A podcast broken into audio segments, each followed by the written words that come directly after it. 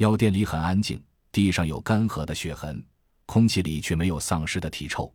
看来店主人是受伤后逃跑了。毕竟这里是药店，粮食、饮水等生存补给严重缺乏，留着就是死路一条。换了自己一样也会跑的。甄孝阳心里想着，手下却没有停。二人来不及挑选，甄孝阳大大的撑开背包。洛奇直接用手把柜台里的药品稀里哗啦都扫进包里，反正是药，就总会用得上，不是吗？扫到最后部分，甄孝阳还在柜子角落里发现了三盒十五组手术刀，轻轻捻起一把，眯着眼看着寒光闪烁的刀锋，不由哈哈一笑，咂着嘴感叹着：生命中真是处处有惊喜呀！就在此时，药店外突然传来了汽车马达的轰鸣声。那是熟悉的路虎发动机的轰鸣，我操！糟了，是那个女人！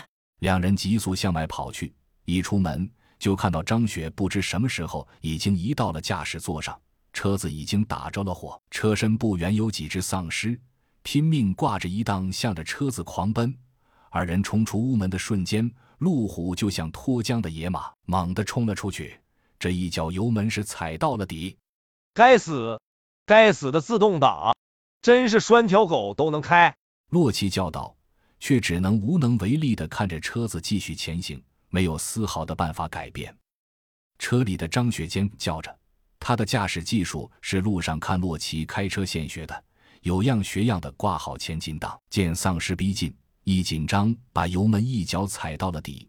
只见路虎疯狂的在路上扭动着。被路牙子一个瞬间失去了对方向和平衡的把控，来来回回摇晃了几次，继而狠狠地剐蹭到了路边的门店墙上。砰的一声，车头碰上了消防栓，车停了。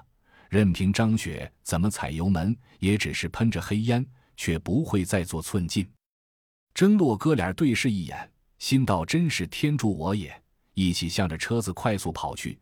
周围的丧尸见到活物，也亦步亦趋地跟了上来。大概抬眼一扫，短期内可能会对二人造成威胁的有六只左右，但时间一长就不保险了。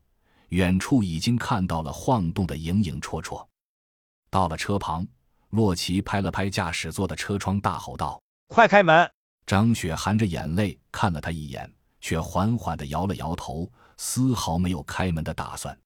丧尸逼近了。最近的只剩下七八米的距离，甄孝阳对着洛奇打出手势：“车里，你搞定；车外，我搞定。”随即从背包右侧兜里反手抽出了一盒手术刀。